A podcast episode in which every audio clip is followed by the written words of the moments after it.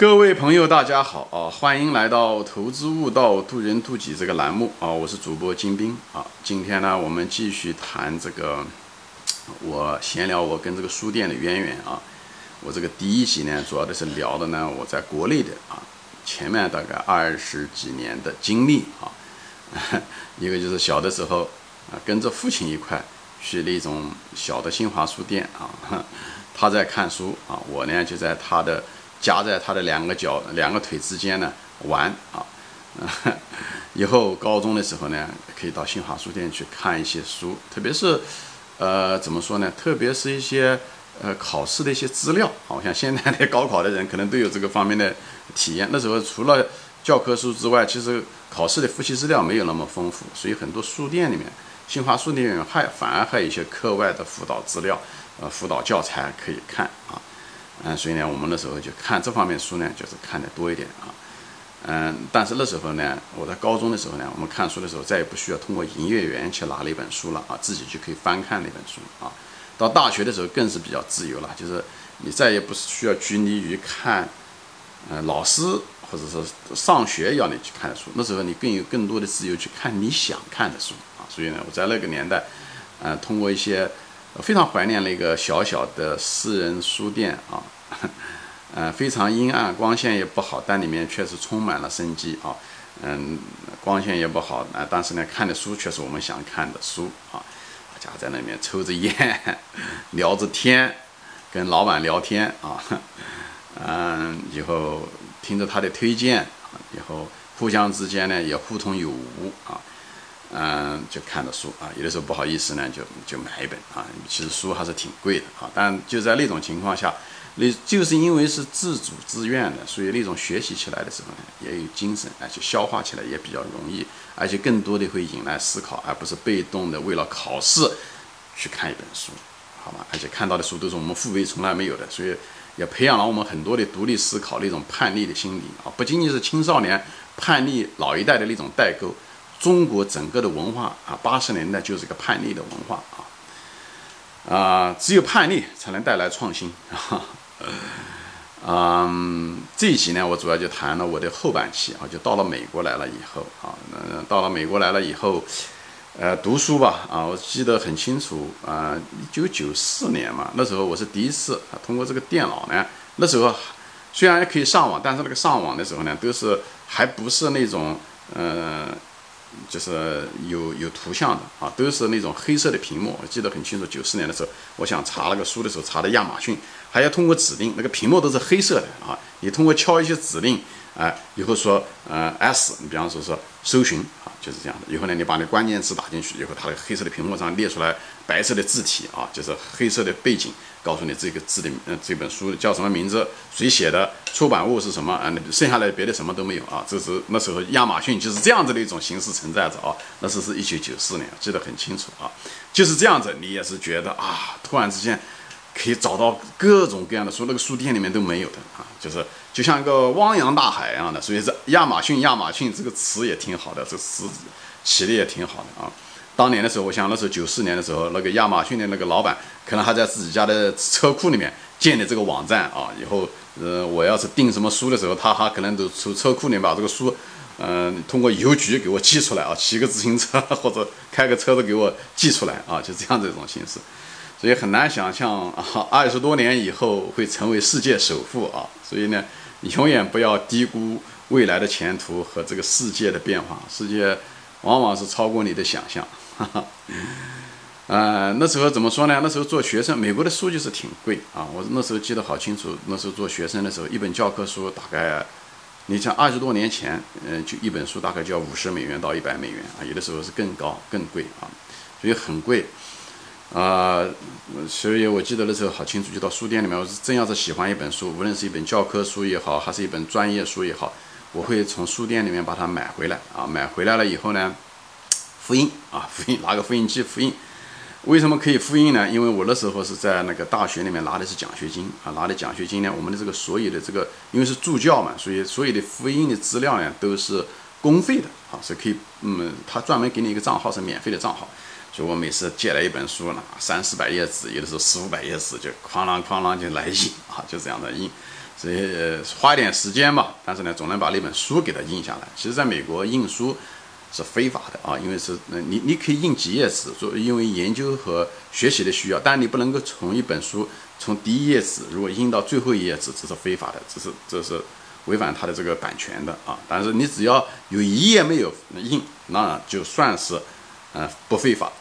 就是这样。所以呢，我那时候呢就印了很多书啊，家里面现在可能还有一些呃，在家里面都是印的当年的那些计算机的书啊等等这些东西。学学海洋的时候还印了一些书，哎，就是这样的。所以我那时候到书店里面先看书，看了以后喜欢哪本书。有先把它买了啊！以后因为你只要在两个星期之内能够归还那本书啊，都没有问题。所以美国这个这方面还是不错的，就至少当年至少是这样。现在中国也是这样的，也是包退包换，对不对？原来就是这样子啊，嗯，这样在那种情况下确实读了很多书啊，在这方面。后来到了有了家庭了啊，孩子那时候小，那时候家庭的时候呢，我们呢，我经常呢就就是那时候特别是周末的时候啊。哎，孩子呢，就是太太呢去嗯做家务事啊，或者是出去购物啊、shopping 啊，那我带着两个孩子呢就去我们当地的一个书店，那个书店叫 Border 啊，实际上是当时是美国最大的一个书店连锁店啊，那个书店也很大啊，非常非常大。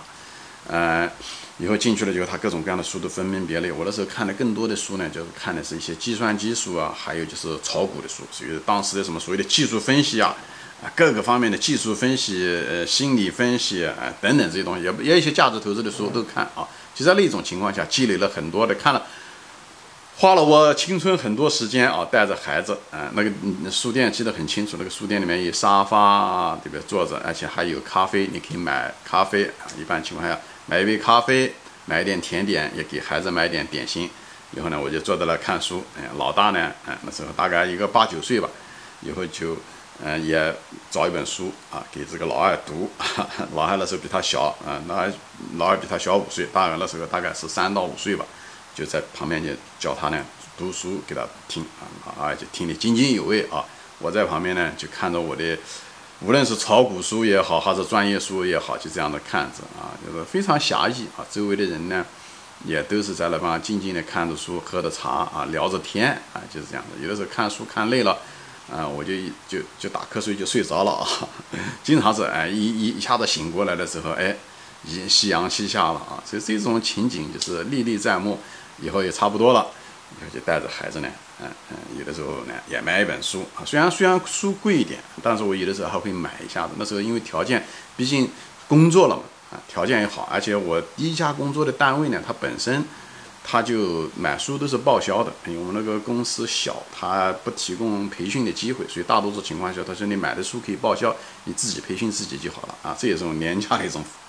培训、自我培训的方式，所以呢，也算是支持一下子 书店嘛，啊，支持一下书店，虽然书贵一点，我还是买，毕竟年轻的时候买的书、退的书，以后只是复印，多多少少有点内疚感啊，这也算是一种补偿吧，啊，这一种补偿。但是遗憾的是，后来这本这个书店呢，就是渐渐的这个线上书店，就像中国的书店是一样的啊，就是都都倒闭了。因为线上的像亚马逊这种公司啊，越来越有竞争优势，对吧？它首先它书书目众多，你在网上可以搜寻各种各样的书，而且那些书还可以试读，对吧？前面几几十页纸还可以试读，等等这些东西又多，而且呢还便宜啊，它这个书。特别是在亚马逊上，你可以买那种二手书，比方说原版的那个书可能是五十块钱一本。你要说买那种旧的书，就是美国人有的人看完了书了以后，他就是不要了，他就把或者是一些图书馆淘汰的书，他可以放到嗯，也通过亚马逊卖二手书，那个很便宜，有的是几块钱一本啊。所以呢，这对我来讲，书新旧都我来讲无所谓，我只是看里面的文字而已。所以呢，我就是通过。大多数情况就通过亚马逊啊，这个买这个书，所以呢，渐渐的，有的人在书店里面看的很贵的书，你可能就买的便宜的书，就到亚马逊上去去买。所以渐渐的，这些书店后来就倒闭了。十年前，这家这家公司就就是这个书店啊，就就美国最大的一家书店就这样的倒闭了啊，呃，很可惜啊。所以呢，我后来怎么说呢？我前面十五年嘛，我到美国来的时候，前面十五年我基本上读的都是英文的书。其实读的英文的书，英文的书它有一点好是什么呢？就是它它解释这个逻辑啊，解释的比较清楚啊。追求本源。所以呢，我这个节目。嗯，讲价值投资也好，讲人生也好，我都是讲的都比较追求本源。这个东西跟我读英文很有关系。我前面十五年我基本上读英文，不读中文，除了《毛泽东选集》和《三国演义》之外啊，我基本上不读中文的书啊。胡雪岩啊那两本书我读过中文，那十五年我基本上没有读过，除这三种书之外，这三本书之外我没有读过别的，都是英文的。英文就是逻辑非常清楚啊，就到底说得很清楚。对我来讲，就是至少对我本人来说，呃，容易理解啊。所以呢，这些东西呢，就是。呃，对我，他即使他形成了一个观点啊，他解释了观点，他也一分为二。他说他这观点好好在哪里，不好不好在哪里？哎，这就是培养了我一个比较辩证的一分为二的看一个东西的一个观点。所以就像一个工具一样的，哎，它有它的作用，它有它的副作用。在这一点上面，就培养了我接受任何一个观点的时候，我都知道他的观点好好在哪里，不好不好在哪里。他为什么这个作者或者这个人形成了这样的观点？所以这个逻辑非常清楚。啊，这个，所以呢，这个我在美国这前面十五年就是读的英文的比较多，后来读的时候呢，更多的是中文的，就后来十五年读的中文，什么原因呢？是因为那个炒股啊，炒股就是特别是一些技术分析，中文书特别多，什么跟庄啊这些东西啊，哎，中国这方面书特别多，我那时候就特别迷恋跟庄啊，怎么样子是无论是跟庄也好，还是猎杀庄也好，这方面书看了很多，我相信这个啊镜头前的朋友们或者是。都看过类似这方面的书啊，我这方面非常非常的着迷啊，它包括那个叫什么禅中说禅啊，我也是花了几年时间一直在研究它的一些东西啊，所以在这方面我花了很哎这些东西都是中文的，所以呢，我就在这个过程中的时候又从英文重新看中文啊，就看这些东西看的比较多一点，呃，所以我后面这个最近这十五年我基本上都是看的中文的，因为呃英文呢我专业书也不需要看了，计算机啊这方面书也不怎么看了。所以看更多的是，包括投资的很多书，我也是看了中文的，也看了不少啊。虽然英文的也看，中文的也看啊。后来，但是在美国就遗憾的就是，买中文书非常不方便啊。我记得很清楚，我们这个当地啊，纽约一个法拉盛，那个是个华人聚集地地方，大那个地方大概有住了四五十万大陆来的华人啊。那地方就有个新华书店，就那个书店呢，其实没卖什么书啊。那个地方管理也不行，但是呢，它可以呢允许你订购。所以有的时候我要看到哪个书啊，网上查了书不错，对不对？因为我在网上没办法支付，他们不接受这边的信用卡，所以呢，我都是跟他说，我说我要订这个书啊，他就可以。那么基本上是按照百分之四十的价格，比方说这本书是一百人民币，那么我付四十美元就行了，就是拿美元换它百分之四十这样的价格，哎，就算是买了。但是唯一的就时间比较长啊，还搞一两个月才能到啊，就是这样的。那但是呢，这个也可以，这也满足了我看中文书，就是他说我的母语啊，所以看起来比较快，就看起来效率比较高，就是看快。英文其实也还可以，我后来看英文一本书大概三四百页纸的英文，我一个周末基本上就能把它看完啊，除非是很专业的书，否则的话，一般的三百页纸的书，一般一个周末就把一本英文书就给扫了。这个看书就是看那些重要的地方，就是看过去。当然，那中文是母语了，对，中文就是唯一的呢，就看起来的时候语言上没有问题，但是呢，它往往在逻辑上的时候呢，它它说的不是很清楚，所以呢，他甚至作者自己就没有搞清楚，他只是堆砌了一大堆观点，一大堆他的观点，所以这时候的时候，你要常常要要产生那种连接，或者是以本身他就是乱套来的，或者是。他自己就没有理解，所以那时候看起来这就比较吃力，有的时候啊，所以在这地方，我就是我不喜欢看中文书，有些地方的时候就，我就特别喜欢看那种原著的那种作者就比较好。但好在是什么呢？就最近这个五年啊，我觉得中国人翻译了大量的西方的书，就中国在这方面做得很好，翻译的质量比以前要不知道强好多很多很多啊，就是。无论是投资书也好，计算机的书也好，特别是投资方面的书，即使是那边翻译过来，翻译的都很到位，一看就是不仅仅是个英语专业出来，纯粹是翻译的。所以我这个也是导致我很喜欢看中文书的原因。所以我常常有的时候一本英文书还买了一本中文书，呃，两本啊都在。如果是英文版的啊，它有翻译成中文，两个都看，我 两个都买，这样的。其实这个倒是很有意思啊。所以现在我经常在当当网上面啊查一些书啊。以后通过熊猫购物啊，就买回来，哎，大概 运费贵一点啊，就是我们这边运到这边来，运费大概是书的价钱的四五倍啊，是这样的，但是还是便宜啊，就呃跟你这个得到的知识比起来，哎，要好很多啊。嗯，现在时间也多了很多啊，不需要再带孩子了啊，而且专业上面的时候呢，我也很清闲啊，就是所以呢。大量的时间，但是遗憾的是什么呢？遗憾的是眼睛不行了。现在看书啊，人上了年龄的时候，看书看一段时间，眼睛发花，眼睛容易疲劳啊，容易疲劳，自己身体也容易疲劳，就是精力也不是那么能够跟得上啊。以前的时候，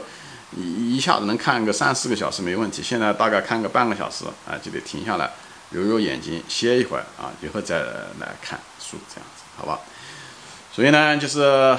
这个人事的变迁，我就是想分享，就通过我这个跟这个书的这个渊源啊，其实不是谈我个人的经历，其实也是在分享这个时代吧，记录就通过我的个人的经历，记录这个时代啊，记录着中国的这个书店的变迁，对不对？从那种保守的时代。